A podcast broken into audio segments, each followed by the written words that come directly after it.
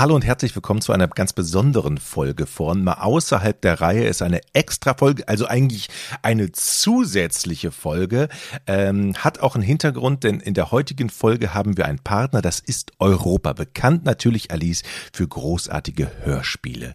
Hast du früher oder jetzt Hörspielerfahrung? Was hast du so gehört? Oder hörst hab, du noch? Äh, ich habe Europa war die die Hörspielfirma. Also ich kenne gar keine anderen Schallplatten als die, wo Europa draufsteht. Für angefangen von, weiß ich nicht, Honey und Nanny und der Pumuckel und was man so als Kind gehört hat. Ähm, dann ging das weiter hier mit Dracula äh, und so. Das, ne, als wir ein bisschen älter waren, mega. Also ich habe das geliebt und ich kenne auch keinen, der es nicht geliebt hat, ehrlich gesagt. Was hast du so für Hörspiele äh, gehört früher, Georg? Ist natürlich ähm, ein bisschen länger her bei dir, Georg, ich weiß, aber. Drei John Fragezeichen. Sinclair. Länger als bei dir nicht, nee. Na, das stimmt, ähm, okay. Drei Fragezeichen TKKG. Ich war, glaube ich, von der, von der allerersten TKKG-Folge dabei, die irgendwie Mutter damals gekauft hatte. Das muss man sich auch erstmal trauen, oder? Von der neuen Hörspielserie die erste Folge kaufen, in der Hoffnung, dass es dann gut wird und dann jede Folge. Ja, aber Kassetten, ne? Ja, klar. Kassetten. Hörspielkassetten, die nach 20 Minuten, glaube ich, musste man die umdrehen. Das war so geil. Die Platten ja. waren auch toll. Wir hatten so einen kleinen Plattenspieler, wo man ne, nur so einen Lautsprecher hat, so zum Zuklappen so ein Ding. Und dieses Europa-Zeichen auf der Platte, das brennt sich ja auch ein, ne? wenn man als Kind sich das so genau anguckt, die Cover vor allen Dingen dann später von den John Sinclair-Platten, wo alles immer so in Pink, Neon und irgendwie ein bisschen gruselig und so war. Und das Stärkste war natürlich auf Geburtstagen so ab zwölf Licht aus Hörspiel an. Ne? Geht gar nicht ums Hörspiel, aber hoffentlich sitze ich neben Martin. Also das war äh, zum Fummeln Europa oder was? Hat viel möglich gemacht, sag ich mal so. Europa hat jetzt eine besondere Aktion und sie fassen das unter dem Begriff Sommerfinsternis zusammen und beweisen im Prinzip, dass, dass das Hörspiel vor allen Dingen auch Erwachsene ansprechen, ne? Und zwar auf einem hohen Niveau. Also die Produktionen, äh, die, die ich da gehört habe, die sind nicht nur mit den tollen Sachen, die uns schon als Kinder gut gefallen haben, versetzt, nämlich der Atmosphäre, den Geräuschen, den knarrenden Türen, Blitzen und Donner, also alle umfallende Ritterrüstung, was immer man sich so fürs Gruseln auch wünscht, äh, akustisch. Mhm. Da sind einfach auch tolle Leute dabei, die da sprechen. Ne? Bei der Gruselserie Frankensteins Nichte spielt Desiree Nick unter anderem mit. Also sie hat eine Sprechrolle, spielt eine verrückte Professorin. Und in äh, ihrer, ja, ich nenne es mal Klinik, da passieren ziemlich heftige, heftige Sachen die spielt schon, also die spricht schon ganz gut. Man kann ja von ihr halten, was man will, so, ne, als, als Typ. Sie polarisiert ja. Die einen mögen sie, die anderen finden sie, aber eins ist auch, die hat eine geile Stimme, ne? Eine Type ist das, äh, Jochen, und die ist vor allen Dingen auch so eine Berliner Pflanze. Und für diese Rolle ist es großartig, ne? Die, diese Schärfe in der Stimme und so dieses von oben herab und ganz, ganz toll. Wie reizend, Sie endlich kennenzulernen. Ich bin Professor Stone, die leitende Ärztin dieser Klinik. Mhm. Zwei Typen wollen äh, in ihre Schönheitsklinik und fahren dorthin und was sie da erleben, das könnt ihr euch anhören. Äh, die Gruselserie heißt Frankensteins Nichte, ähm, ist nur ein Part der ähm, Aktion Sommerfinsternis von Europa. Unter anderem gibt's da auch die Staffel 1 und 2 von Vidan, haben wir euch auch schon mal hier vorgestellt bei uns im Podcast oder Hideaway. Da gibt's ja mittlerweile schon zehn Folgen, zwölf Stunden und alle sind als Audio-CD-Box Download und im Streaming zu haben ähm, und überall, wo es großartige Hörspiele gibt. Also können wir euch ans Herz legen. Hört doch mal rein. Also Sonderfolge heute unterstützt von Europa. Hörspiel für schaurig schöne Sommernächte. Viel Spaß dabei.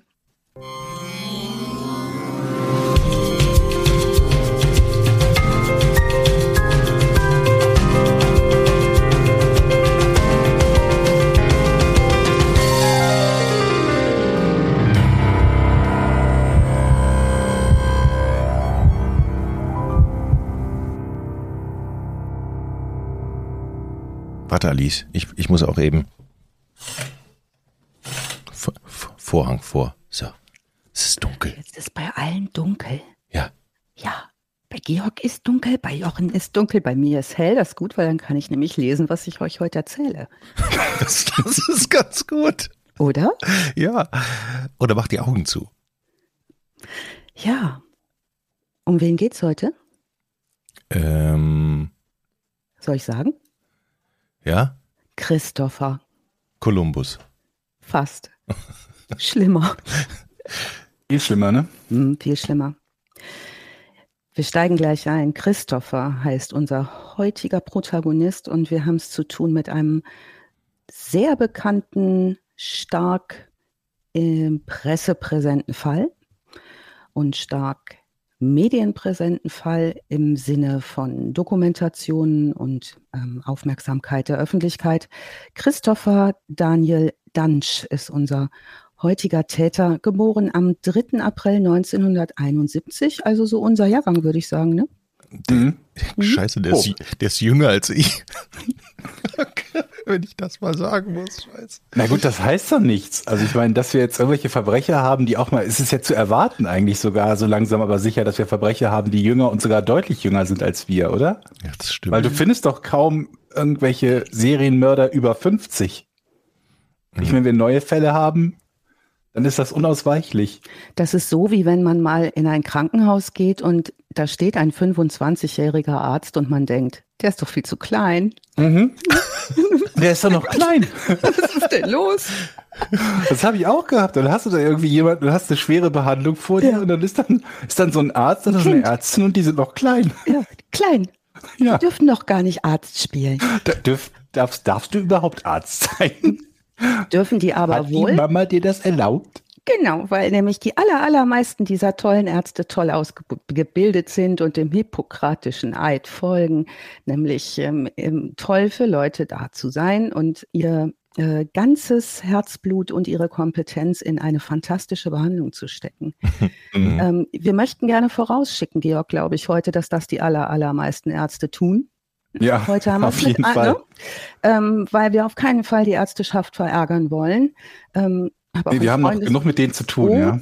und ähm, genug auch im Freundeskreis, wo ich immer sage, Mann, was sind das für tolle Menschen, die Tag und Nacht und am Wochenende und was weiß ich und unter Covid und so weiter. Also erstmal großes, großes, großes ähm, äh, große Verbeugung an diese Leute, die sich einsetzen für andere Leute. So, Christopher mhm. Daniel Dansch, anderer Typ.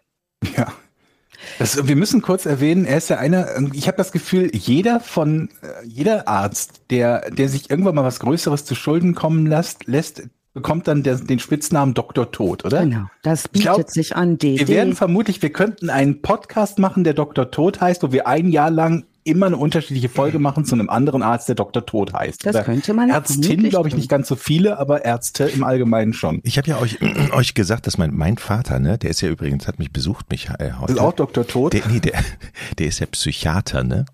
Und ja. kleine, kleine Randnotiz, Jetzt haben wir gestern darüber gesprochen. Sag mal, warum bist du eigentlich Psychiater geworden? Äh, mhm. Es gibt ja so ein Gerücht, dass 90 Prozent aller Psychiater das nur deshalb geworden haben, diese, um sich selbst zu therapieren. Um, um sich selbst zu therapieren. Dann guckt er mich an und sagt so, nein. Das machen 100 Prozent.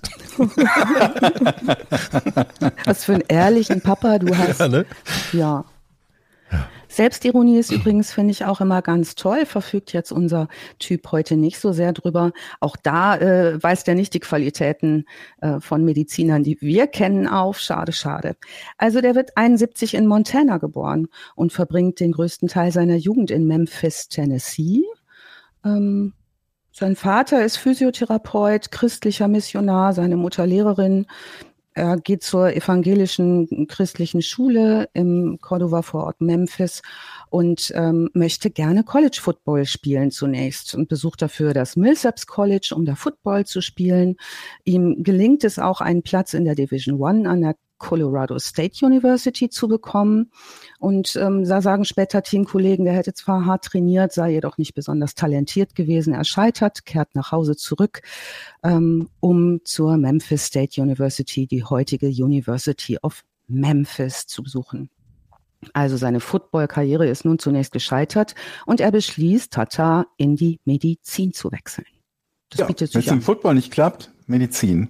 Mhm. Nicht gut.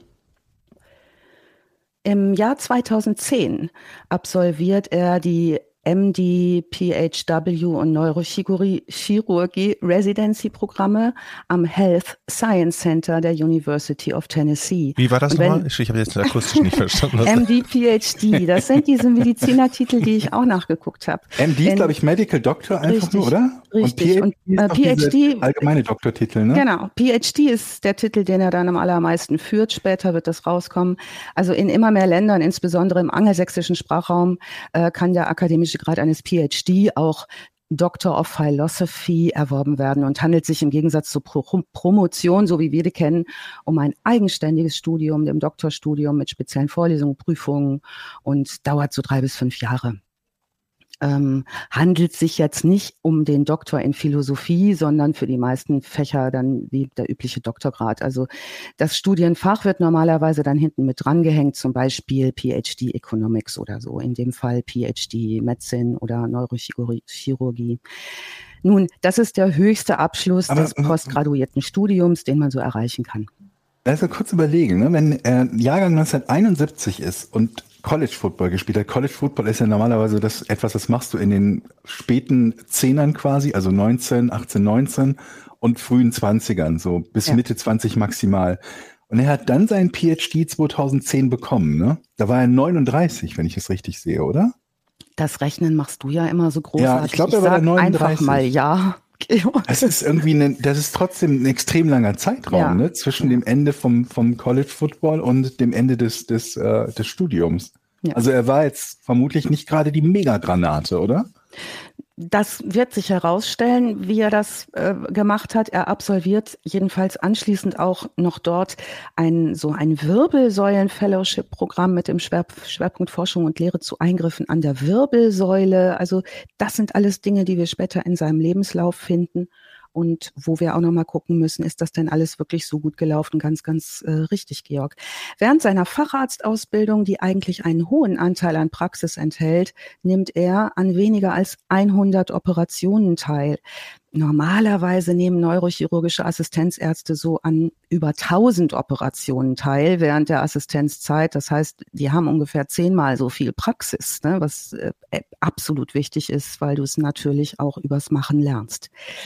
Mhm. Im vierten Jahr seiner Assistenzarztzeit kommt jetzt der Verdacht auf, dass Dunsch äh, während seiner Operationen, die er führt, unter dem Einfluss von Kokain mhm.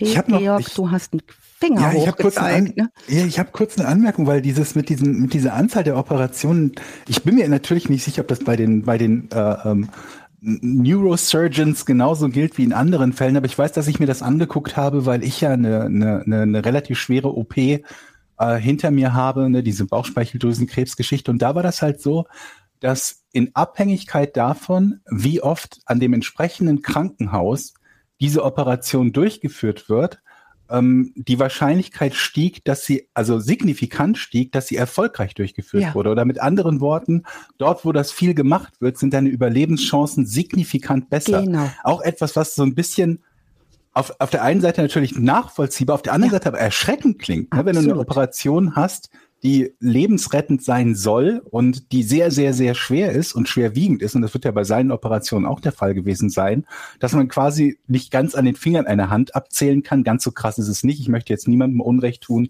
der an der Klinik ist, wo so eine OP nur ein oder zwei oder viermal im Jahr gemacht wird. Aber das ist nicht ganz unwichtig. Das ist nicht nur so wie, ähm, ja, ich habe äh, ähm, zwei Jahre lang in England, äh, in England gelebt, mein Englisch ist ein bisschen besser, als wenn du drei Monate dort gelebt hast, genau. sondern das hat einen erheblichen, vermute ich mal zumindest, ist in meinem Fall so gewesen, erheblichen Einfluss oder kann einen erheblichen Einfluss darauf haben, wie gut jemand mit den entsprechenden Patienten dann in Zukunft umgehen kann. So, das war nur ein kleiner Einwurf von mir. Ja, und bei ihm kommt auch noch Koks dazu, offenbar schwierig. ähm, deshalb wird er, das wird bemerkt, ähm, in ein spezielles Programm für gesundheitlich beeinträchtigte Ärzte geschickt und ähm, in so eine Art ähm, Rehab äh, das ein schöner Euphemismus, oder? Ja. Der äh, koksende Arzt, der keine Erfahrung hat, kommt in das Programm für, wie, war, was, wie hast du das formuliert? Gesundheitlich, gesundheitlich beeinträchtigte, beeinträchtigte Ärzte. Ärzte. Schön, oder? Ja, gut. Dr. Ja. Koks. Dr. Cooks darf also äh, nach Abschluss des Programms zu seiner Assistenzarztgeschichte zurückkehren. Ähm, in der Zeit beginnt er in Memphis ähm, eine langfristige Beziehung mit einer Frau namens Wendy Rennie Young. Und äh, da aus dieser Verbindung entstehen auch zwei Söhne später. Und ähm, um es mal kurz zu raffen, also zeitlich zu raffen, zu dieser Zeit ist er schon mit fast einer halben Million Dollar verschuldet, weil natürlich diese Ausbildung einen Haufen Geld kostet. Ne? Also Also alles, was ich so an Ausbildungen in den USA mache, muss ich natürlich immer studientechnisch aus eigener Tasche oder über Kredite finanzieren. Also der hat schon eine halbe Mille Schulden auf der Uhr, der hat Druck. Und jetzt können wir uns auch schon denken, es geht nicht mehr ganz so schwerpunktmäßig Richtung hippokratischer Eid, sondern Richtung Geld verdienen. Und ähm, das tut er auch. Jetzt geht es zu seiner Karriere. Er arbeitet überwiegend unter seinem PhD-Titel der einen Hälfte seines zertifizierten Abschlusses, ähm, beteiligt sich auch an so biotechnologischen Existenzgründungen, sogenannten Biotech-Startups. In solchen Unternehmen wird Forschung in Richtung Pharmazie häufig und in Biotechnologie oder Medizintechnologie betrieben und vertrieben. Und hier bekommen wir schon wieder den Eindruck, dass es dann wohl auch sehr um guten Verdienst und Gewinne geht, denn Geld ist der Motor dieser boomenden und immer noch boomenden Branche. Ähm, mhm. Er muss seine kostenintensive Ausbildung und sein Familienleben irgendwie refinanzieren und beschließt nun, nachdem diese Startups auch nicht so viel abwerfen, sich in Richtung Neurochirurgie zu orientieren. Ach, das ist ja Kopf aufbohren, ne? Mhm. Am Gehirn schrauben und wieder Nerven, Jeffrey Dahmer mäßig. Nerven, ja. Ja, äh, das ist ein äußerst lukratives Medizin, medizinisches Fachgebiet. Ähm, und so zieht er 2010 nach Dallas, Texas und äh, überredet seine Freundin, mit ihm zu gehen. Die stimmt zu, die ist da in der Gegend von Dallas aufgewachsen und ähm, nur ist er in Dallas. Seine Bewerbungen auf Stellen dort sehen übrigens äußerst qualifiziert aus. Insgesamt 15 Jahre Ausbildung stehen da auf seiner Vita, also Medizinstudium, Facharztausbildung und äh, Stipendium. Sein Lebenslauf umfasst zwölf DIN A4 Seiten, getippt mit einfachem Zeilenabstand. Ähm, das ist schon ordentliche äh, Menge Holz.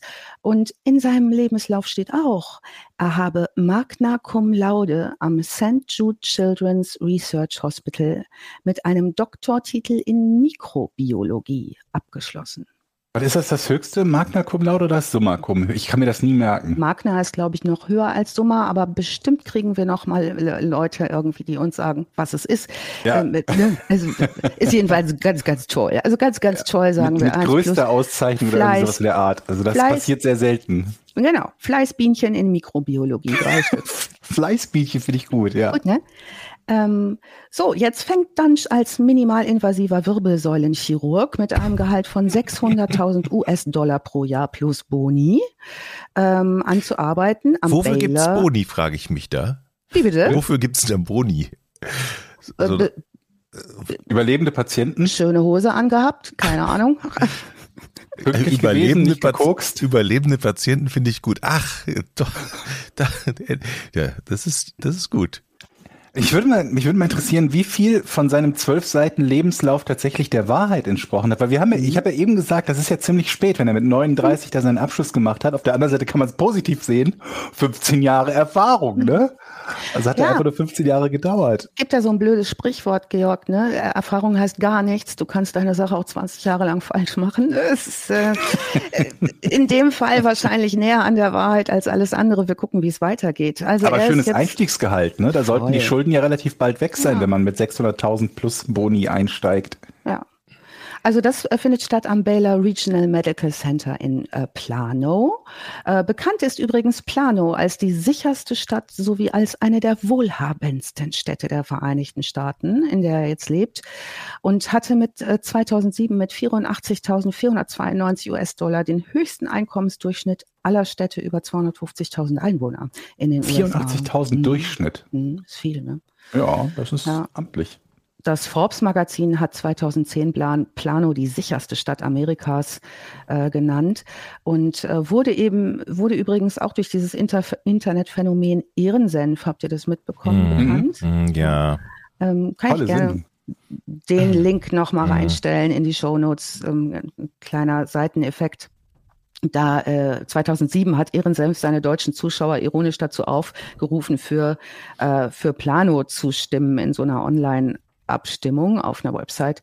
Und ähm, das die Stadt ist halt eigentlich ne, Inbegriff langweiliger, spießiger amerikanischer Provinz und äh, hat dann in dieser Abstimmung äh, fast eine Million Deutsche haben daraufhin Plano gewählt. da, dadurch landete Plano hinter Denver auf dem zweiten Platz. Also ähm, da war ähm, das war ein, ein ziemlich witziges Ereignis, wurde auch heftig kritisiert in den Foren und so weiter. Ähm, es gibt äh, im Stammsitz in Plano, und da wird es vielleicht nochmal spannend wegen der, äh, wegen des Geldes. Dr. Pepper zum Beispiel, mittlerweile Teil von Cadbury, sitzt da, ähm, Pizza Hut sitzt da, Siemens PLM Software sitzt da. Das heißt, wir können uns auch vorstellen, bei Medizintechnologie gibt es da eine Menge Industrie, die damit macht. Was ich mich nur gerade frage, ist, wer ist medizinisch qualifizierter, Dr. Pepper oder unser Doktor? Dr. Dre. Ja, übrigens, Lance Armstrong ist da auch geboren in dann mhm, äh, ja, da kommt viel Schönes. Er ist ja auch in der medizinischen. Oder? Also es ist ja auch. Ja. Ich will mal, ich, ich, ich versuche mal eine Brücke nochmal zu unserer Gruselserie rüber zu spinnen. Ich kann mir ja vorstellen, dass da in diesem Ort also so Typen auch leben, wie die Typen, die eben äh, diese Schönheitsklinik besucht haben, so aus Langeweile sich das die Visage machen lassen. Ich habe da mal einen Schnipsel vorbereitet. Und wenn unsere Falten erst weggebügelt sind, dann klappt es auch wieder mit den Mädels und Job. Aber du hast doch schon eine feste Braut an deiner Seite. Stimmt. Aber die werde ich mit meinem neuen Gesicht überraschen. Also aus Langeweile und weil, weil man einfach eine neue Frau haben will, lassen die sich da ja in der Serie so die Falten wegbügeln oder wollen es eigentlich. Hinterher passiert natürlich was ganz anderes. Aber das ist so, ne, so, eine, so ein Schlag Mensch, wo, ne, ich, ich gehe mal in die Schönheitsklinik. Ja, wenn du viel Geld übrig hast. Ne? Schenk dir mal ein glattes Gesicht zum 50. Olli und Martin, die beiden. Ne? Das, das ist, sowas ist übrigens, das ist gar nicht mal so un, also das plastisch sowieso, aber also ich habe neulich, wo wir gerade bei diesem Biotech-Startup-Ding waren, etwas äh, ähm, gesehen. Da ging es auch um so ein Biotech-Unternehmen, äh, ähm, das nachher nicht das halten konnte, was es versprochen hat. Auch ein Fall, den wir vermutlich noch machen werden in Zukunft. Und eine Sache, mit der die geworben haben, war, dass Kinder ihren Eltern Bluttests zum Geburtstag schenken konnten. Und das können wir uns hier in Europa kaum so richtig vorstellen, aber das ist also diese, dieses, dieser Gedanke, dass man eine medizinische Untersuchung, nicht einen plastischen Eingriff, eine medizinische Untersuchung verschenkt und jemand glücklich ist, weil er sich das sonst nicht hätte. Papa, du kriegst einen Bluttest zum Geburtstag. Och Mensch, Geil. endlich. Irre, ne? Oh, Wahnsinn. Ja. Und dir schenke ich jetzt einen, einen Neuro-Eingriff. Äh, wir, wir, wir lassen dein Gehirn mal richten.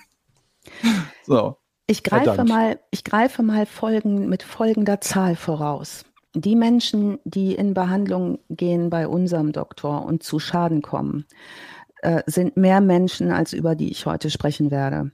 Ähm, ne, das führt zu äh, vier Stunden Podcast, wenn wir die alle aufzählen. Ach du Scheiße, du machst mir ein bisschen Angst. Mhm wie in der Gruselserie, nur schlimmer und noch in Wirklichkeit.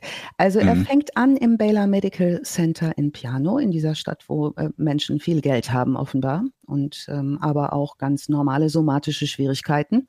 Und nicht jeder hat wahrscheinlich so ein Rieseneinkommen, aber gleich zu Beginn seiner Zeit bei Baylor äh, in Piano macht Dunch einen ganz schlechten Eindruck auf seine Chirurgenkollegen. Der erfahrene Gefäßchirurg Randall Kirby erinnert sich, ähm, dass Dunch häufig mit seinen Fähigkeiten angegeben hat, obwohl er total neu war. Also macht man eigentlich überhaupt nicht, ähm, so äh, zu sagen, was man alles Tolles kann. Und so hat man eigentlich auch nicht so nötig, wenn man was kann. Und er erinnert sich auch daran, dass Dunchs Fähigkeiten im Operationssaal zu wünschen übrig ließen. Ähm, Kirby sagte später mal, der konnte kein Skalpell führen.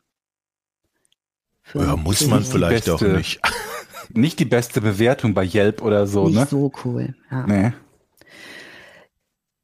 Ich gehe gleich rein in Medias Res. Mehrere von Dunchs Operationen dort führten zu schweren Verstümmelungen an Patienten, wie man sich vorstellen kann, wenn jemand ein Skalpell nicht zu führen in der Lage ist. Es ging los mit Kenneth Fennell, das war der erste Patient, den Dunch bei Baylor Piano operiert hat. Der hatte chronischen Schmerzen, nachdem Dunch den falschen Teil seines Rückens operiert hatte. Den Aufgrund falschen der, Teil des Rückens? Ja, da hat er einfach einen falschen Wirbelsäulenteil. Welche Wirbel gezählt mhm. oder so?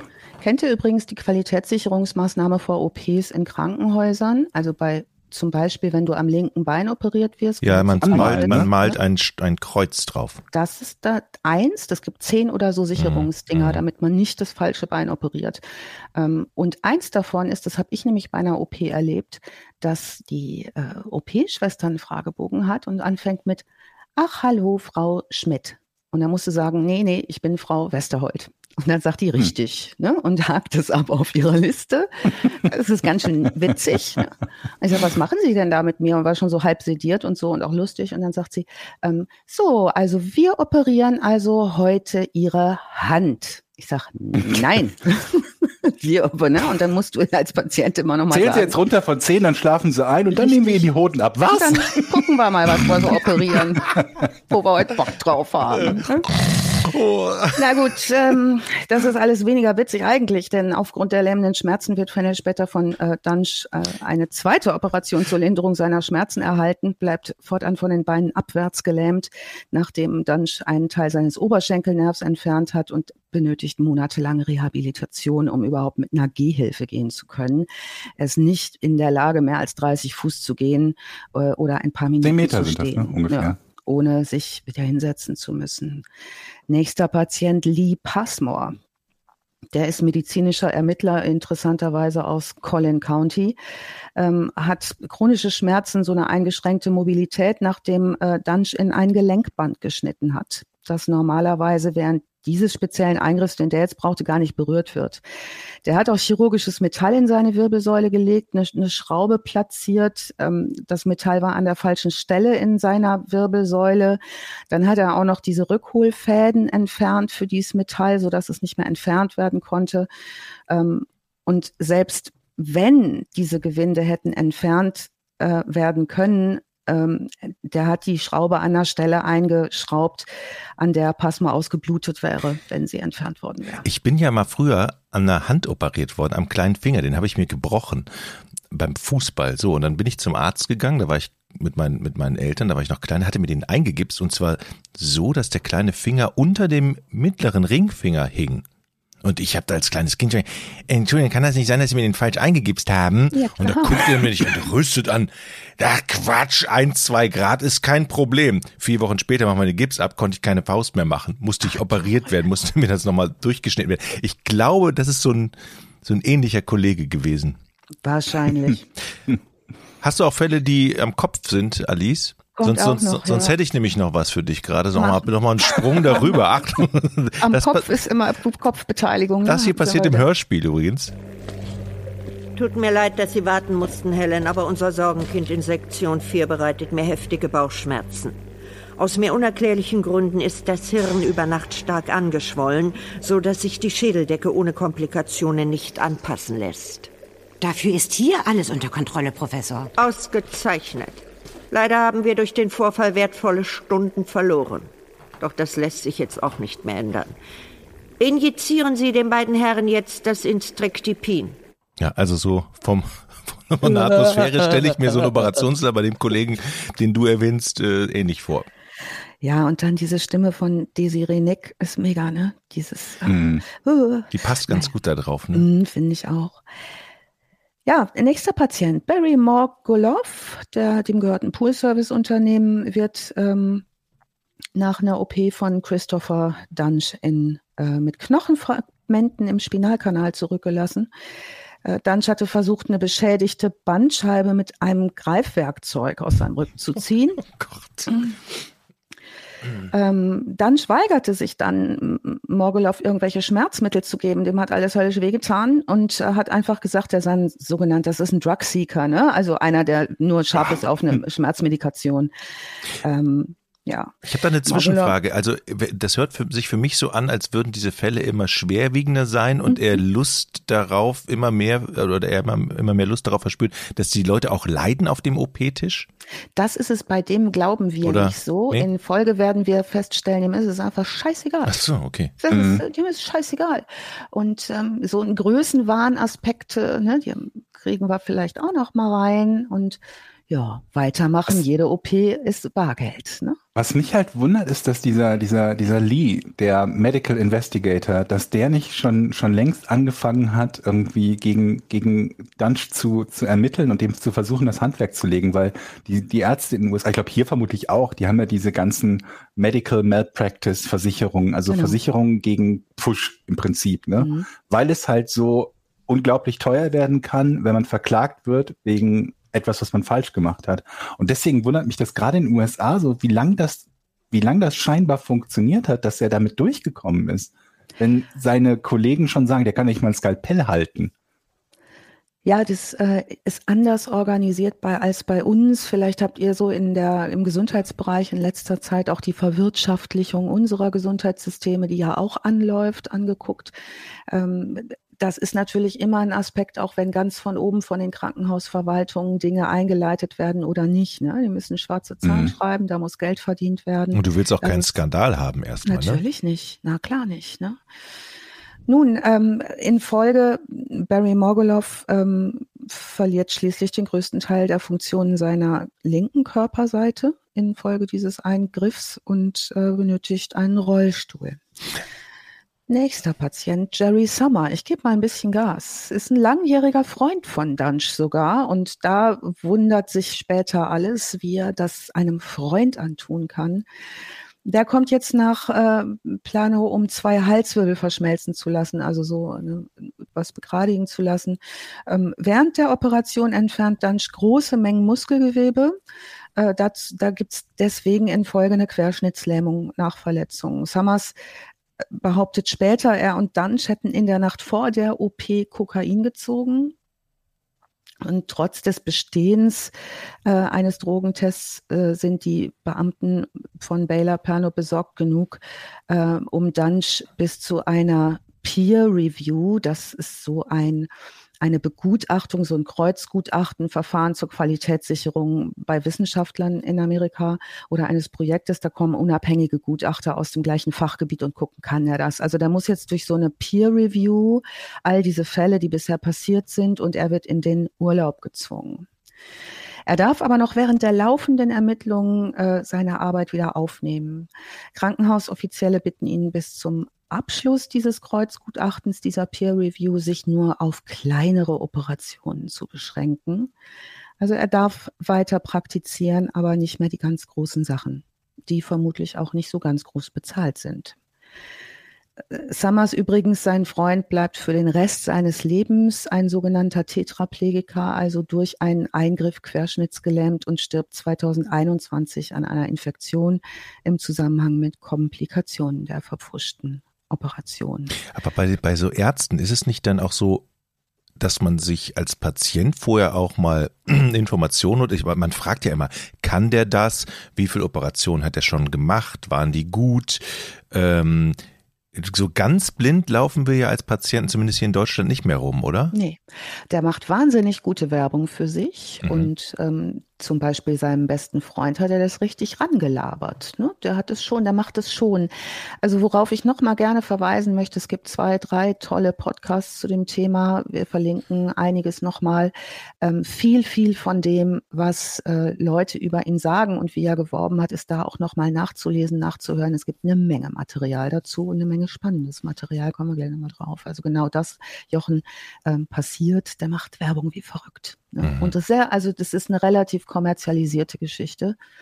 Ähm, und ja, die Leute glauben das, die lesen das zum Beispiel irgendwo, dass er Spezialist dafür ist, der bewirbt, der wirbt für sich ordentlich. Habt ihr jemals von dem ähm, vom Dunning-Krüger-Effekt gehört? Der Name sagt nee. mir was. Das ist so ein, so ein psychologischer Effekt, dass Menschen sich im Mittel für deutlich kompetenter halten, als sie sind. Und zwar bei allem. Also wenn du quasi alle Menschen fragen würdest, seid ihr eher durchschnittliche Autofahrer, überdurchschnittlich, unterdurchschnittlich, dann kommst du halt auf, auf keine Ahnung, was 80, 85 Prozent, die sich für überdurchschnittlich gut halten, was natürlich nicht sein kann, weil im Mittel wir irgendwo beim Durchschnitt landen müssen. Es sei denn, das wären tatsächlich irgendwie, keine Ahnung, Rennfahrer oder so. Und ähm, da gibt's auch verschiedene, also die, das gibt's im Prinzip überall, das kann überall vorkommen. Und das klingt bei ihm exakt danach. Er hält sich ja für kompetent genug, das alles zu machen. Und es stellt sich ja nicht in Frage. Er macht das ja nicht einfach so, weil er die Leute, äh, ähm, austricksen will. Ja, das ist ja kein, kein Scam oder so, sondern er scheint ja von sich zu glauben, dass er kompetent genug ist, das zu machen. Wie er auch den anderen Chirurgen, seinen Kollegen im Prinzip, ähm, scheinbar sagt oder nahelegt, ja, ja, ich bin, ich kann das schon ziemlich gut. Und das Mhm. ist halt in so einem Berufsfeld unfassbar erschreckend. Es gibt es in jedem Berufsfeld, mit Sicherheit, und in verschiedenen Ausprägungen. Und ähm, das Gegenteil davon nennt sich Imposter-Syndrom. Imposter-Syndrom ist, wenn die Leute kompetent sind, aber glauben, sie seien nicht kompetent genug für ihren Job. Ist ein bisschen ungefährlich, aber auch sehr unpraktisch. Hm. Ja, und der scheint so Das einer der extremsten Fälle zu sein, von denen ich je gehört habe, glaube ich. Gut. Wäre schön, der würde sich fachlich so interessieren, dass er es richtig gut macht. Es gab ja vor Jahren mal rund um die Geburt meines Kindes, musste ich davon lesen, ähm, einen Chirurgen, der verurteilt wurde in Deutschland wegen Körperverletzung, der so stolz auf seine Nähte war, dass er die Bäuche der Kaiserschnitte mit seinem Namen unterschrieben hat, mit dem Skalpell halt. Ne? Ähm, das, ähm, Was? War eine Geschichte, die fand ich rund um die Geburt meines Kindes nicht so prall und Der hat dachte mit so, einem äh, Skalpell unterschrieben unter seiner Naht? Mm, Ja, So, war so verliebt in seine so klein in die Nähte. Ecke oder? Oh Gott. So eine Arztunterschrift halt, ne? Mit Skalpell. So eine komplette Unterschrift oder nur Initialen? Weil es ist Kann man ja nur hoffen, dass der Frage, Herr kurz Professor war, ne? Dr. Matt genau Dr. Matt Hemminghausen. Hans-Jürgen Schröder-Bollinger. Das ist ja dann schon auffällig. Wir wollen an dieser Stelle nochmal darauf hinweisen, die meisten Ärzte tun sowas nicht. Liebe Zuhörer. Würde ja auch auffallen. Was steht denn bei dir da unter der Narbe? Ach, weißt du, Georg, mittlerweile sind die meisten Patienten doch so von oben bis unten zugepeikert und zutätowiert. Da fällt so eine Signatur auch nicht mehr auf, ne? Zwischen der drei Treibels und äh, fünf Drachen und, und naja, kleiner Scherz am Rande.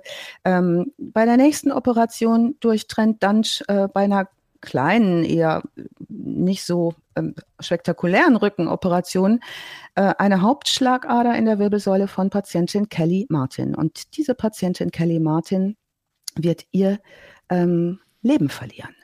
Deswegen. Und ähm, die, äh, diese Kelly Martin, das vielleicht nochmal als Hinweis auf die demnächst rauskommende Netflix-Serie über Dr. Dunch, ähm, die ist allermeistens der Ausgangspunkt für alle Dokumentationen, also aus der Sicht der Opferseite. Und ähm, die Familie hat wahnsinnig viele Interviews zu dem Thema gegeben, wie das abgelaufen ist, wie das passieren konnte. Die war nur eine Treppe runtergefallen, hatte sich wehgetan am Rücken und hatte danach immer mal wieder Schwierigkeiten, wollte das richten lassen. Ja, ähm, das Problem ist jetzt, dass Dunge, Dunge einfach weiter operiert, wahrscheinlich, Georg, unter genau dem Phänomen, was du gerade beschrieben hast, nämlich dieses Imposter-Syndroms und sagt, ja, das ist Nee, das Gegenteil davon, Dunning-Krüger. Äh, äh, danke. Äh, eben nicht Imposter, sondern ähm, Dunning-Krüger heißt es. Mhm. Hm? Merken wir uns. Ähm, der macht weiter, das blutet unheimlich, der weigert sich aber, die Operation abzubrechen. Kollegen der Unfallchirurgie sagen, hör auf, ne? der weigert sich schlicht zuzugeben oder überhaupt auch zu bemerken, dass etwas nicht stimmt. Und dieses Verhalten ist auch schon früher aufgefallen und wird sich durchziehen. Der ist vollkommen kritikresistent, der ist keinesfalls fehlereinsichtig und zeigt auch schon früh so Größenwahnanzeichen Ähm, das Verhalten in dies, während dieser OP schließlich das behindert äh, das Intensivteam, das sich dann nach diesen schweren inneren Blutungen nach allen Kräften bemüht, Kelly zu retten, äh, sie verblutet. Nun wird Dunch seitens des Baylor äh, Plano äh, Hospitals mitgeteilt, die Pflegestandards nicht zu erfüllen, inklusive Verbot, jemals wieder dort zu operieren. Eine weitere Peer Review, so ein äh, Kreuzgutachten wird eingeleitet. Dunch tritt aber selbst von seiner Stelle zurück, statt auf seine nun wahrscheinlich sichere Kündigung zu warten.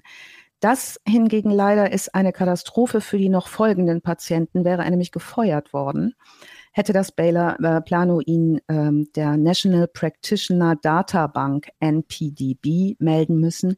Das ist ein nationales Verzeichnis von Ärzten, die Pfusch äh, gemacht haben, die Behandlungsfehler gemacht haben. In so einem Operationssaal gibt es ja Schwestern, da gibt es ja Zeugen, es gibt ja fachlich kompetente Menschen, die um einen rumstehen. Und irgendwann, spätestens nach der dritten, vierten, fünften OP, die scheiße läuft, da müssen die doch irgendwie im Ärztezimmer mal ohne den Hauptarzt mal miteinander sprechen und sich austauschen und sagen, ey, was macht der hier eigentlich? Das muss den Leuten doch auffallen. Oder ist das wieder so, äh, mhm. ja, die stehen unter Druck und wollen, wollen nicht petzen oder so. Das, das verstehe ich oftmals nicht, dass halt Menschen das ja sehen und die müssen ja irgendwann mal handeln. Ja, die versuchen das auch zwischendurch. Das Problem in dem Fall sind auch die Hierarchien. Das heißt, wenn ich da als leitender Operateur und Chefarzt stehe, ähm, hat eine Krankenschwester erstmal ganz, ganz wenig zu melden, ne? ne Pflegepersonal. Das wird sicherlich auch eine Rolle gespielt haben, aber Beobachtungen werden immer wieder äh, äh, berichtet später. Ähm, nun ist er da weg und weiter geht es im Dallas Medical Center. Der wechselt ins Dallas Medical Center in Farmers Branch, wo er recht privilegiert tätig sein kann, bis die Krankenhausverwaltung dort seine Aufzeichnungen von Baylor Plano erhalten. Die Alarmglocken läuten Jochen schon früh beim Pflegepersonal. Krankenschwestern vermuten, dann stehe während seines Dienstes unter dem Einfluss von Alkohol, sagen das auch immer wieder. Eine Krankenschwester sagt im Interview, da steht vor mir im OP mit einem Loch in der Hose und äh, der hat die Klamotten seit drei Tagen an, was kein vernünftiger Chirurg tut. Ne? Da sind Hygienestandards ganz anderer Couleur angesagt. Das fällt auf, das wird auch beschrieben. Und nach weniger als einer Woche bekommt Dunch dort Operationsverbot und ähm, seine Privilegien werden ihm entzogen, denn er hat es wieder getan. Und zwar mit den Patientinnen Floella Brown und Mary Edford. Das sind seine nächsten Opfer. Äh, dann durchtrennt Fuella äh, Browns Wirbelarterie, füllt die Wunde mit irre vielen Kompressen, die die Blutung stoppen sollen und sie erleidet in der Folge einen Schlaganfall. Dann reagiert einige Stunden lang überhaupt nicht nach der OP auf die ganz schlechten Nachrichten aus dem Krankenhaus. Ne? Die Kollegen rufen an und sagen, muss zurückkommen, hier ist alles schiefgegangen, der geht's ganz, ganz schlecht.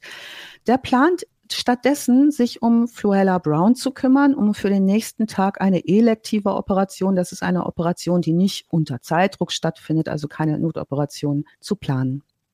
Was mich ja immer wieder wundert, ist, wenn du eine Wohnung mietest, brauchst du mittlerweile irgendwie einen Brief von deinem letzten Vermieter, dass du als Mieter ganz in Ordnung war, musst nachweisen, dass du keine Verbrechen begangen, also brauchst ein polizeiliches Führungszeugnis, musst nachweisen, dass du bezahlen kannst, um eine fucking Wohnung zu mieten. Und dieser Mann hat zumindestens am, am Tod zweier Menschen bis zu diesem Zeitpunkt schon Mitschuld, an schweren bleibenden Schäden von weiteren Menschen Schuld oder Mitschuld. Das ist ja eindeutig so, war in zwei Peer-Review-Prozessen, die offensichtlich keine notwendige Folge hatten, ne? weil wenn du so einen Peer-Review-Prozess, entweder ist A nichts rausgekommen oder B, was viel schlimmer wäre, es ist was rausgekommen, was aber nicht meldepflichtig war. Dann wird er vom nächsten Hospital angestellt und spätestens da sollte man sagen, okay, die müssten ja jetzt Zugriff haben auf alles, was er bisher gemacht hat. Wie kann er mit dem, was er bisher gemacht hat, von denen überhaupt eingestellt werden und irgendeine eine, also allein die Tatsache, dass er nur gemeldet worden wäre, wäre er gefeuert worden und das umgehen kann, indem er einfach sagt, nee, ich, äh, ich gehe selber. Also es ist Wahnsinn, unglaublich. Vermutlich passiert es auch nicht so häufig und wir haben halt wieder einen von diesen, von diesen wenigen Fällen, wo es eben so krass alles schief läuft. Aber genau. dass, dass das passieren kann, im, im äh, 21. Äh, Jahrhundert ist unfassbar, ne? Ja. Und die Krankenhausverwaltung reagiert auch deutlich verärgert, als Dunch sich weigert, ähm, Efforts Operation zu verzögern. Die bitten mhm. ihn mehrmals, sich um Brown zu kümmern oder sie wenigstens an einen Kollegen zu übergeben und damit aus seiner Zuständigkeit zu entlassen als Operateur, mhm. ne, sodass es jemand macht, der sich auskennt. Das verweigert der. Stattdessen schlägt er vor, äh, ein Loch in Browns Kopf zu bohren, um den Hirndruck zu verringern. Die Freigabe kriegt er jetzt nicht. Zum einen ist er fachlich nicht nur nicht qualifiziert und hat keine Ausbildung, um Gehirnchirurgie chirurgische Operationen durchzuführen. Äh, zudem hat das Dallas Medical Center auch nicht die richtige Ausrüstung oder das richtige Personal für solcherlei Operationen. Und er wird tatsächlich festgehalten in dem Versuch, die Patientin schon in diese OP-Situation zu bringen vom Pflegepersonal.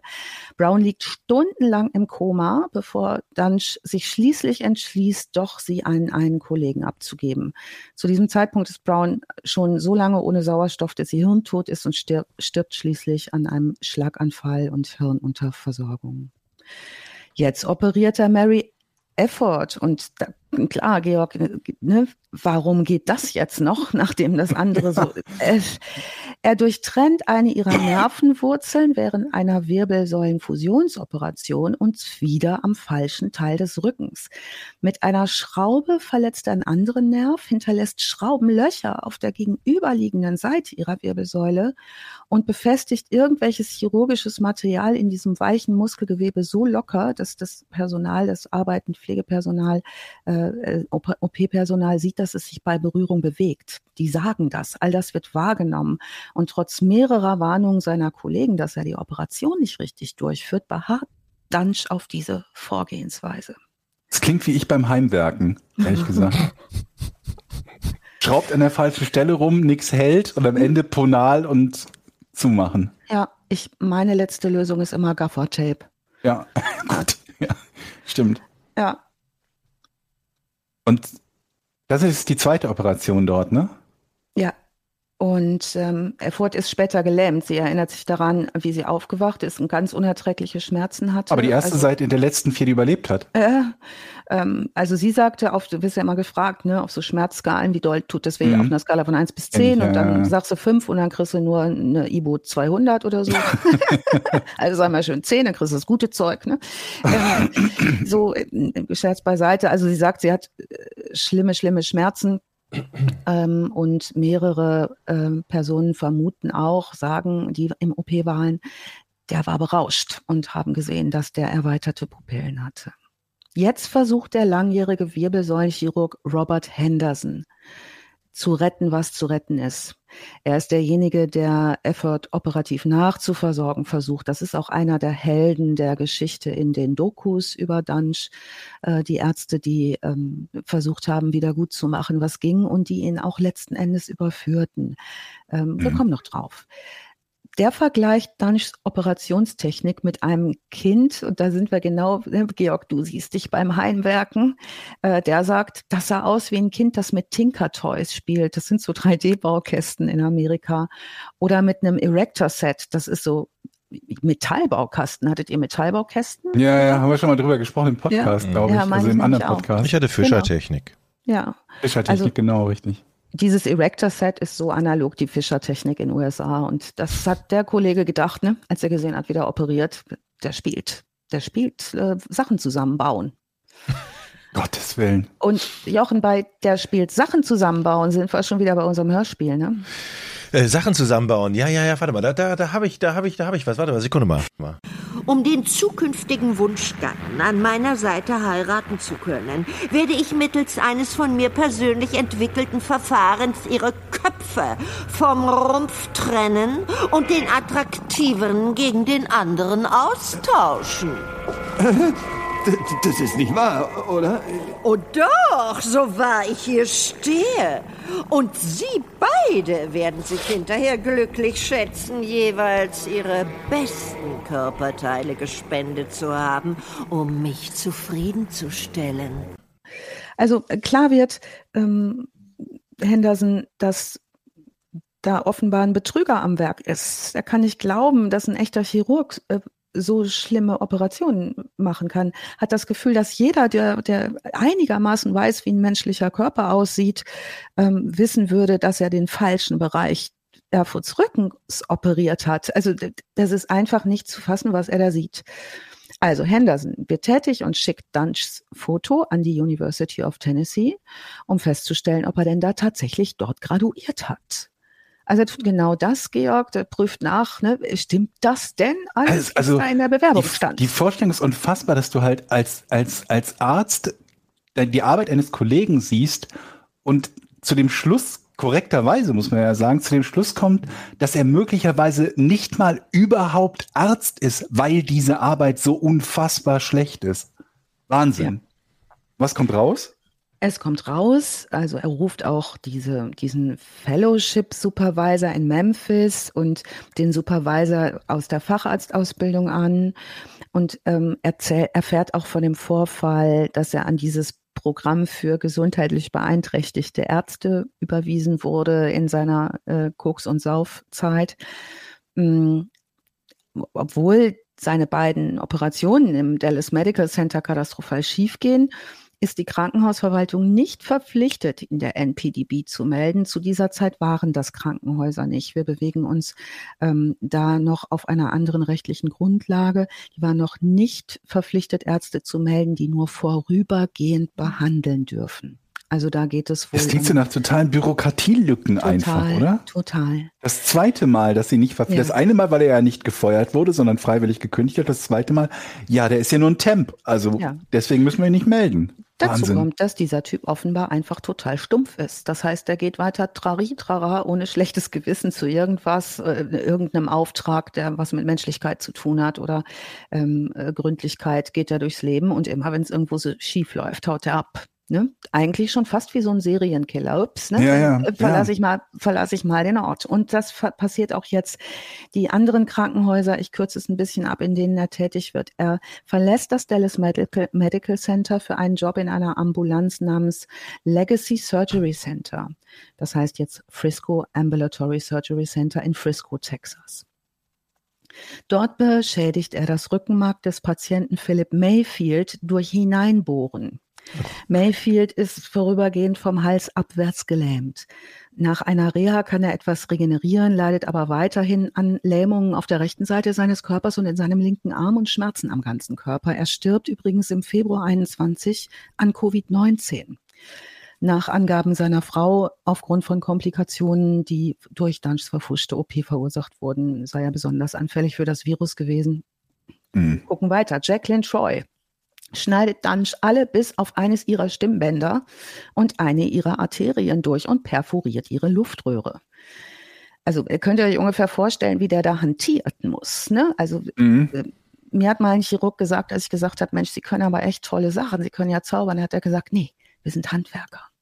Mhm. Das heißt, ne, äh, die- müssen wirklich präzise sein und das wollen die auch. Und wenn, deshalb operieren die auch so viel in der Ausbildung und müssen auch früh ran, damit sie all diese Handgriffe drauf haben. Da klappt das nicht. Joy kann kaum noch flüstern, die muss wochenlang sediert werden und einige Zeit sogar durch eine Ernährungssonde gef gefüttert werden, weil Nahrung sonst in ihre Lunge gelangt. Ne? Ah. So, jetzt bewirbt Dunch sich um eine Stelle im Methodist Hospital in Dallas. Dieses Krankenhaus wird ihn schließlich bei der NPD melden, nachdem herauskommt, ähm, was er im Frühjahr äh, 2013 am, am University General Hospital angestellt hat.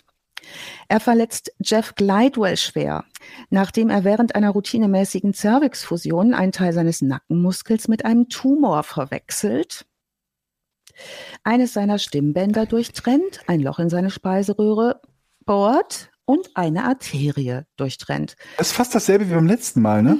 Ja, Hat er einfach ist also, großzügig geschnitten. und Material überall reinstopfen, macht er auch überall Schrauben liegen lassen, Ja. irgendwelches Metall vernieten, hier noch mal ein bisschen Aber was, ich meine, da noch mal ein äh, bisschen was. sorry, ja. ich krieg das nicht in meinen Kopf. Wir reden ja jetzt hier schon mittlerweile von circa 20 Fällen.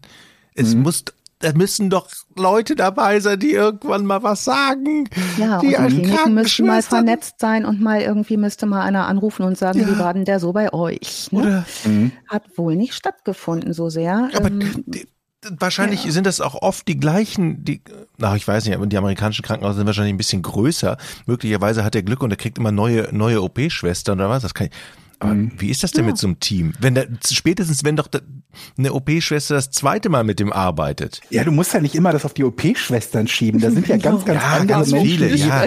die, die, wie gesagt, der hat zwei Peer-Review-Prozesse hinter sich. Wo Ja, ja, Leute, ja, die ja. Profis sind in exakt dem, was er macht. Mhm. offensichtlich gesagt haben, entweder das ist in Ordnung, Ach so, die oder dabei was ja, stehen, schon ne? gesagt, was schlimmer wäre, gesagt haben, es ist nicht in Ordnung, es war aber nicht meldepflichtig. Wir haben ja schon zweimal den Fall gehabt, dass Dinge nicht meldepflichtig waren. Einmal, weil er nur ein Temp war und das zweite Mal, weil er halt nicht gefeuert wurde. Also, ich bin gespannt, wie viele Leute da für diese Scheiße in den Knast gehen am Ende. Da bin ich mal auf diese Auflösung gespannt. Ja. Ja. Jeff Glidewell jedenfalls, äh, um bei dem noch kurz zu bleiben, dem stopft dann Schwamm in den Hals, um diese Blutung zu stoppen und näht zu. Ja. Und das Den äh, führt Schwamm- zu einer Sepsis, ne? Kann Schwamm, man sich Schwamm ist überlegen. drin. Mhm. Schwamm eingenäht, oder habe ich Ja. das richtig? Okay. Damit es aufhört zu bluten, ne? Ähm, als andere Ärzte, also der näht zu und äh, löst damit eine schwere durch Blut übertragene Sepsis, eine Blutvergiftung aus. Ähm, und als andere Ärzte den Schwamm entdecken, weigert er sich schlicht zurückzukehren, um zu helfen. jetzt wird nach einigen Tagen Dr. Kirby herbeigerufen. Über den gibt es auch viel zu erfahren in diversen Dokumentationen. Ich mache es mal kürzer hier. Der soll den Schaden reparieren. Und er beschreibt später, was er nach dem Öffnen von Glidewell wiederfand. Er sagte, das war das Werk eines verrückten Wahnsinnigen. Später äh, erzählte er auch dem Jeff Glidewell, mit dem er dann Kontakt hatte, dass es klar sei, dass Dunch versucht habe, ihn zu töten. Glidewell hat okay. jetzt nur noch ein Stimmband, hat dauerhafte Schäden an seiner Speiseröhre und ist teilweise linksseitig gelähmt. Also Dr. Kirby behauptete, es hätte so ausgesehen, als hätte Dunch versucht, Glidewell zu enthaupten und äh, behauptete, dass eine solche verfuschte Operation in den Vereinigten Staaten überhaupt noch nie stattgefunden hat. Also das ist das, da gibt es keinerlei Aufzeichnungen darüber, dass es überhaupt jemals so eine Metzgerei Ja, das ist ein Rekord, ne? Also ja. sauber. Ja, zu Glidewell, der leidet Berichten zufolge Jahre später immer noch unter den Auswirkungen von der verfuschten Operation, kann nur kleine Bissen auf einmal essen. Er erwies sich Gott sei Dank als Dunchs letzte Operation. Ähm, der General der Universität drängte ihn äh, kurz darauf hinaus und ihm wurde die medizinische Zulassung entzogen. Kirby schreibt nämlich eine detaillierte Beschwerde an das Texas Medical Board und nennt Dunch einen Soziopathen, der eine klare und gegenwärtige Gefahr für die Bürger von Texas sei. Und ähm, unter heftiger Lobbyarbeit von Kirby und Henderson, diesen beiden heldenhaften Ärzten, suspendiert das Texas Medical Board Dunch Lizenz am 26. Juni 2013. Endlich. Andererseits muss man natürlich sagen, wenn man natürlich mit solchen Vorwürfen kommt, kommt und jemandem das sagt, dann hält man das wahrscheinlich natürlich auch erstmal für, ja, ja, erzähl mir keinen Scheiß, die stellen doch kein, keine Irren hm, an. Ja. Ne? Also wahrscheinlich musst du da natürlich auch erstmal prüfen, was der Typ dir eigentlich da sagt, mhm. weil das mhm. ist ja so ein, das ist ja so ein Vorwurf, da sagst du erstmal, ja, ja, ist klar, jetzt bleib mal locker, das kann ich mir nicht vorstellen, das geht in unserem System überhaupt nicht, dass so einer genau. als Arzt arbeitet. Und das gibt, in so vielen Fällen. Ne? Es gibt ja immer, es gibt ja immer zwei Arten von Fehler, die man machen kann. Das eine ist jemanden, der inkompetent ist, nicht aus dem Verkehr zu ziehen, was ein riesengroßer Fehler natürlich ist. Aber der andere Fehler ist, jemanden, der eigentlich kompetent genug wäre, aus dem Verkehr zu ziehen, weil man aus irgendeinem Grunde glaubt, dass eine Operation, die er gemacht hat, äh, haben könnte, nicht den Standards entspricht. Das sind ja immer diese beiden Dinger. Von daher, ich, ich, ich, ich versuche noch immer diesen, diesen, diesen zweiten Fehler zu sehen und mir zu denken, okay, an welcher Stelle kann ich nachvollziehen, dass man sagt, bevor ich jemand mit, mit einer im Idealfall perfekten medizinischen Ausbildung aus dem Verkehr ziehe und damit Menschenleben gefährde, weil er nicht operieren kann, ähm, in welchem Verhältnis steht das? Nur in dem Fall hier steht es ja überhaupt keinem Verhältnis ja. offensichtlich, ne? weil ja. der ja jede UP quasi, die er gemacht hat, verpfuscht hat. Ich meine, ich hätte eben sogar gelesen, von 38 Operationen ja. gab es bei 33 Komplikationen oder, Innerhalb oder von Fehler. zwei Jahren, genau. Innerhalb von zwei Jahren. Ne? Und ähm, ich habe hier heute nur die heftigsten zehn ja. erzählt, die passiert sind, um uns ähm, weiteres zu ersparen. Ähm, Klagen wurden natürlich eingereicht und zwar nicht nur gegen Dunch. Also Dunch zieht jetzt zunächst nach Denver, Colorado, gerät in so eine Abwärtsspirale, meldet Konkurs an, hat Schulden von über einer Million Dollar, wird wegen Fahrens unter Drogeneinfluss in Denver verhaftet, während er seine Kinder zu einer psychiatrischen Untersuchung bringt.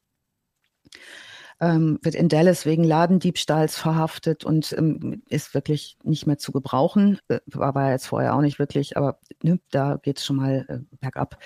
Im März 14 reichen drei ehemalige Patienten von Dunch, nämlich Mary Efford, äh, Kenneth Fennell und Lee Passmore separat Bundesklagen gegen Baylor Plano ein, in denen behauptet wird, dass das Krankenhaus Dunch erlaubte, Operationen durchzuführen, obwohl er wusste, obwohl die wussten, dass er ein gefährlicher mhm. Arzt ist. Der texanische Generalstaatsanwalt Greg Abbott reicht einen Antrag ein, in die Klagen zur Verteidigung von Baylor Plano einzugreifen, beruft sich dabei auf das Gesetz des texanischen Gesetzgebers von 2003, das eine Obergrenze für medizinische Behandlungsfehler von 250.000 US-Dollar vorsieht und ähm, das den Begriff grobe Fahrlässigkeit aus der Definition von rechtlicher Bosheit entfernt. Mhm. Also es wird ähm, in der Klage unter anderem behauptet, dass jede durchgeführte Wirbelsäulenoperation von Dunch einen durchschnittlichen Nettogewinn für ihn von 65.000 US-Dollar ergeben hat. Ja, Wow. Strafanzeige läuft. Henderson und Kirby, die beiden Ärzte, die seinen, seinen Schaden versucht haben, wieder wettzumachen und ihn verfolgt haben, befürchten, dass der woanders hinziehen könnte, ne? dass der noch irgendwie eine medizinische Lizenz bekommen kann. Mhm. Ne? Die Untersuchungen gehen bis 2015 auch ins Leere wegen Verjährungsfristen möglicher Anklagen. Schon? Der hat ja. erst ab 2011 operiert. Ja, und ein Teil des Problems besteht darin, beweisen zu können, dass das vorsätzliche Handlungen im Sinne des texanischen Rechts waren. Oh es ja, werden ja. ne, Dutzende Patienten befragt und Überlebende. Und da kommen die Staatsanwälte dann schließlich zu dem Schluss, dass Dunchens Handlungen tatsächlich kriminell waren und nichts weniger als eine Inhaftierung ihn daran hindern wird, wieder medizinisch tätig zu werden. Ja, wahrscheinlich hat der Verteidiger auch gesagt, nee, nee, das war keine kriminelle Energie, der ist halt ein scheiß Arzt. Ja. Ja, ja. Es ist aber auch, also das ist ja auch schwierig, ne?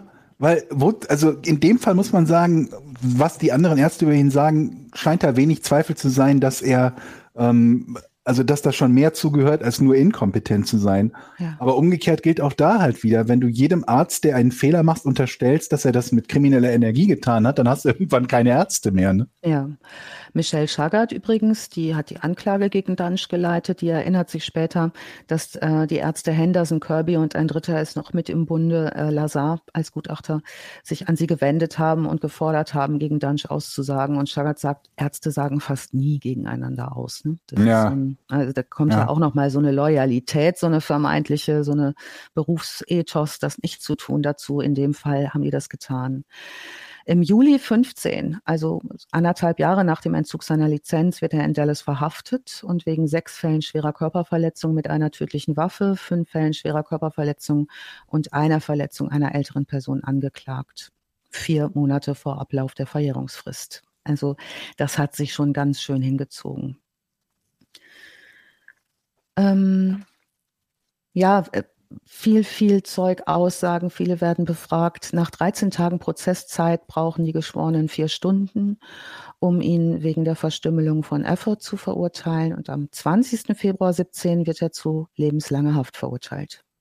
Das hat es noch nie gegeben vorher, dass ein Arzt wegen Behandlungsfehlern lebenslang bekommen hat.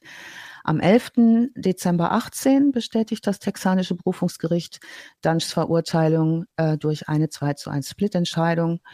Ähm, Antrag auf Ermessensprüfung wird abgelehnt. Alle vier Krankenhäuser, die Dunch beschäftigt haben, haben laufende Zivilverfahren gegen sie. Also was ihr euch die ganze Zeit gefragt habt, ne, habt, ne, warum machen die Krankenhäuser da nichts? Da finden andere das auch blöd und klagen da ordentlich. Ja, es war einer der ersten Fälle, in denen ein Arzt wegen Behandlungsfehlers inhaftiert wurde. Und das ist sozusagen Lebenslang. ein Präzed ist, ja, das ist ein Präzedenzfall. Die äh, Staatsanwaltschaft nennt es einen historischen Fall in Bezug auf die Verfolgung eines Arztes, äh, der während Operationen Leuten Unrecht angetan hat. Wahnsinn. Und zu den Quellen, also ich habe mich kreuz und blöd geguckt. Es gehört alles, ich war äh, 14 Stunden lang im Dr. Dunch-Universum und ähm, gab es von allen Seiten und ähm, Ecken angehört. Ich kann diese Podcast-Serie auf Englisch Dr. Death sehr empfehlen. Wandery Podcast. Ne? Wondery. Mhm. Die deutsche Übersetzung ist uff, also ist ein bisschen schwierig. Übrigens mal, also Respekt von, von, von mir, diese ganzen medizinischen Dinge, die du, du armer Mensch hier übersetzen musstest und dir raussuchen musstest. Holla, die Waldfee. Ja, es ist ganz cool, weil ich habe ja relativ lange Medizin nah gearbeitet. Und Okay, ich ja. stehe so auf Krankenhäuser. Das ist auch, das trifft so eine, ich mag Krankenhäuser. Ich Boah, bewege mich wenn ich den Geruch, ich wenn ich durch die Eingangstür gehe und dieses Lieb. Krankenhausgeruch Ja. und dann, dann das Krankenhausessen, was um Mittagessen, was dir um 10.30 Uhr da vorbeigeschoben wird, also die, das Schwarzbrot Das ist auch das mit geilste Jochen für Jochen als erstes Krankenhaus essen. oh, 10.30 Uhr. So hat jeder seine Erfahrung, weißt du? Ich denk mir, wie war meine OP? War ich auf der Intensivstation und so? Und bei Jochen, also das Krankenhaus Essen. Mega.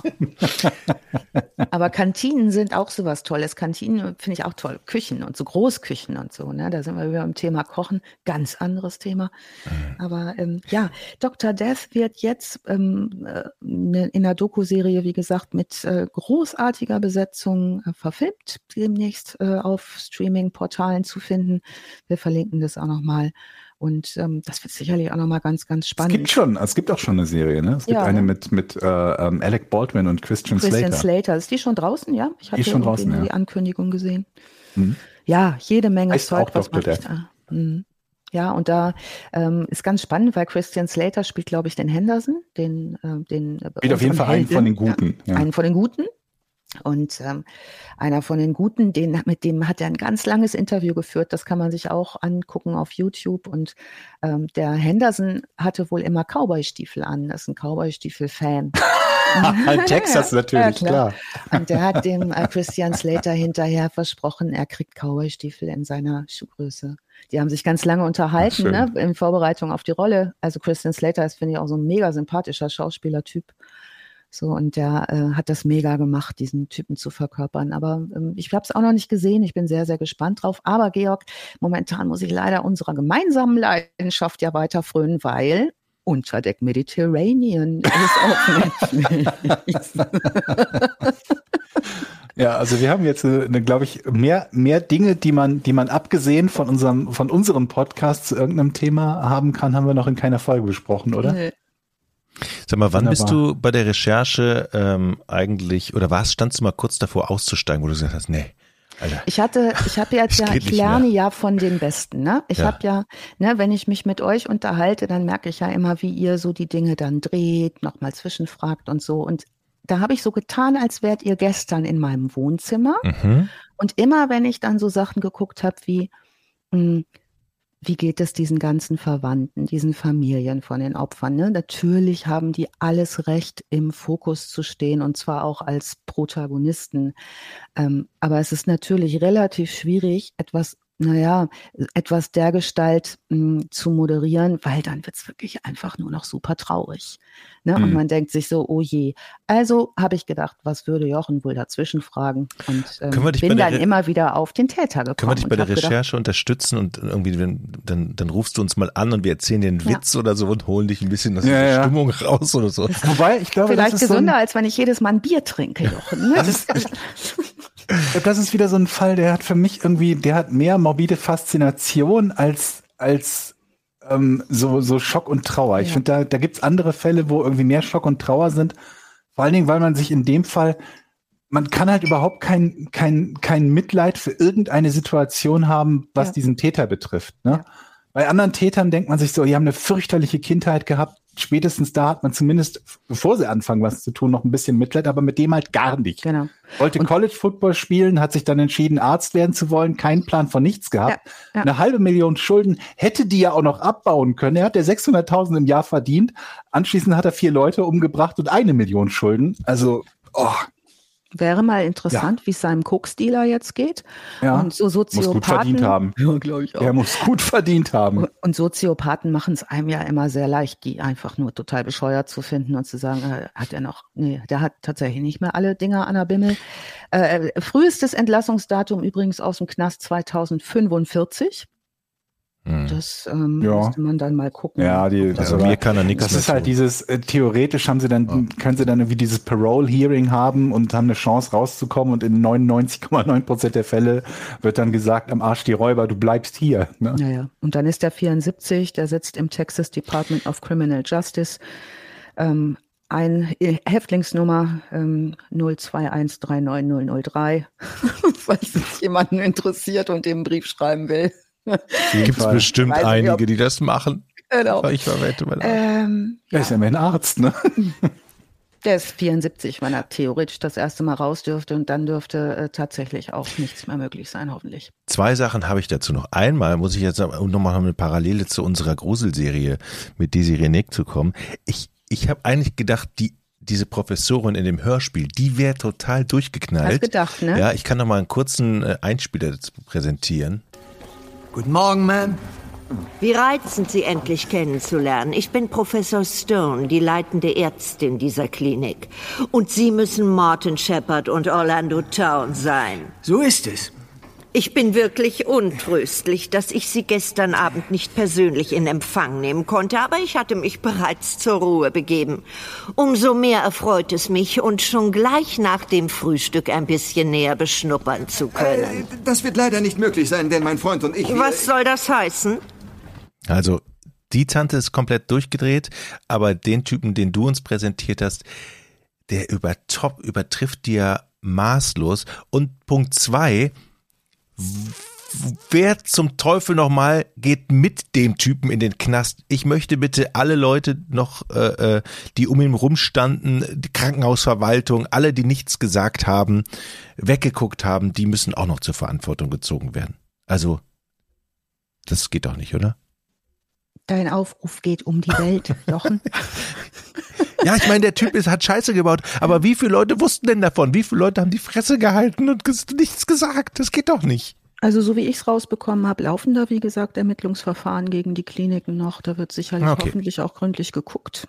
Und ähm, wie gesagt, so Präzedenzfälle äh, verändern ja auch nochmal die Rechtsprechung. Häufig ist ja auch die Rechtsprechung ein Problem, die solche Dinge erstmal möglich macht, beziehungsweise Möglichkeiten, die über wirtschaftlichen Gewinn äh, solche Institutionen bekommen oder eben durchwinken können, müssen, wie auch immer. Ja. Hm. Äh, Wahnsinnsfall äh, muss man sagen, äh, völlig, ja. völlig geisteskrank, völlig geisteskrank, aber werden wir auf jeden Fall noch, glaube ich, einige in der, in der Richtung haben, ne? So aus dem medizinischen Bereich, da gibt es auf jeden Fall eine Menge spannende Fälle noch. Ja, ich hatte noch einen Fall, den habe ich aber nicht ganz tief recherchiert bekommen. Ähm, tatsächlich aus einer schönheitschirurgischen Ecke. Das fand ich auch spannend, ähm, weil da Leute ja wirklich dann ähm, viel, viel Geld bezahlen für eher nicht dringend notwendige Dinge. Manchmal mhm. äh, komm, kann ja auch viel Schönes passieren. Ne? Alice, Hammerfall. Vielen Dank. Und übrigens danke auch nochmal an Europa, die uns unterstützt haben in dieser Folge. Und wir weisen gerne nochmal auf die Sommerfinsternis Hörspiele für schaurig schöne Sommernächte hin. Der eindeutige Beweis, dass eben Europa nicht nur ja, Kinderhörspiele macht, sondern seit langem schon auch viel für Erwachsenen bietet. Edgar Wallace zum Beispiel, Larry Brand, Sherlock Holmes und eben auch die Gruselserie Frankensteins Nichte Erbin des Wahnsinns. Ja, und vielleicht können wir ja ein bisschen, bisschen spoilern, Jochen, für mhm. das Ende. Ähm, Löst du jetzt auf? Oh, ich löse jetzt auf, genau, ich löse. Es hört mit Lachen auf und alle freuen sich und wie ein gutes Hörspiel aufzuhören hat, ne, mit einer Tetris-Musik. Kennst du noch diese mhm. Tetris-Musik? Ne? Das machen die mhm. da. Mhm. Sound ist klasse. Dann gibt's eine Pause und jeder denkt, jetzt ist das Hörspiel vorbei. Und dann kommt das, was ich früher schon so geliebt habe.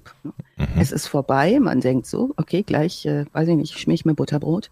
Und dann kommt noch mal so ein Sägengeräusch nach einer ganz langen Pause. Ein Sägengeräusch. Ja, ja, so eine Knochensäge oder sowas, ne, hört man noch mal im Hintergrund. Ja. Und das ist so der Moment, wo ich immer denke, ja, genau so müssen Hörspiele sein. Zum Schluss noch mal ein Schauer über den Rücken gejagt. Ein Traum. Sehr gut. Also, ähm, Wer sich gruseln möchte, wer spannende Sachen für Erwachsene haben möchte, der ist bei der Sommerfinsternis Hörspiele für Genreschöne Sommernächte bei Europa gut aufgehoben. Überall da, wo es äh, jetzt müssen wir wo es Podcasts gibt, wo es Hörspiele gibt. Ja, und auf LP gibt es das ah, auch. LP natürlich. Früher. Und wer da nicht genug bekommen kann, kann sich direkt noch wie dann Staffel 1 und 2 reinziehen oder Hide Away. Hide-away.de ist, äh, da gibt's auch Hörproben. So, das war's. Tschüss. Ja, bis zum nächsten Mal. Tschüss. Bis bald.